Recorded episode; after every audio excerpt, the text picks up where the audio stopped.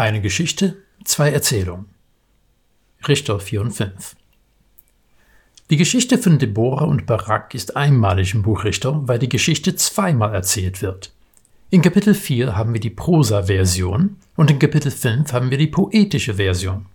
Zwei Versionen von derselben Geschichte gibt es vielfach in antiken Schriften. In der Bibel finden wir auch Beispiele davon, wie in den Schöpfungsberichten im 1. Mose 1 und 1. Mose 2.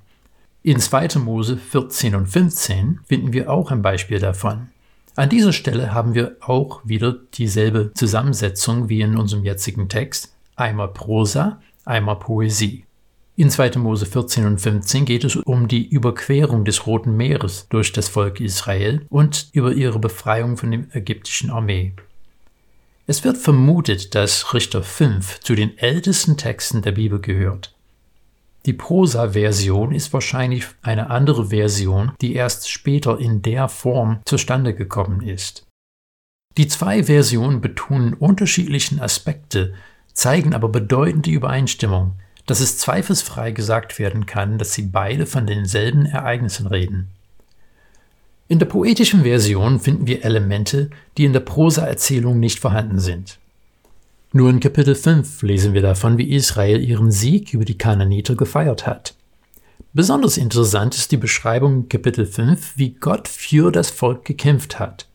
Diese Tatsache wird in Kapitel 4 benannt, aber im 5.4 lesen wir, die Himmel ergossen sich, ja aus den Wolken ergoss sich das Wasser.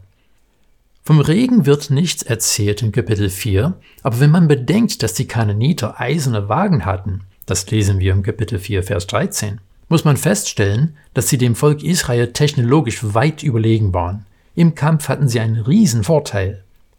Wie haben die Israeliten dann diesen Sieg errungen?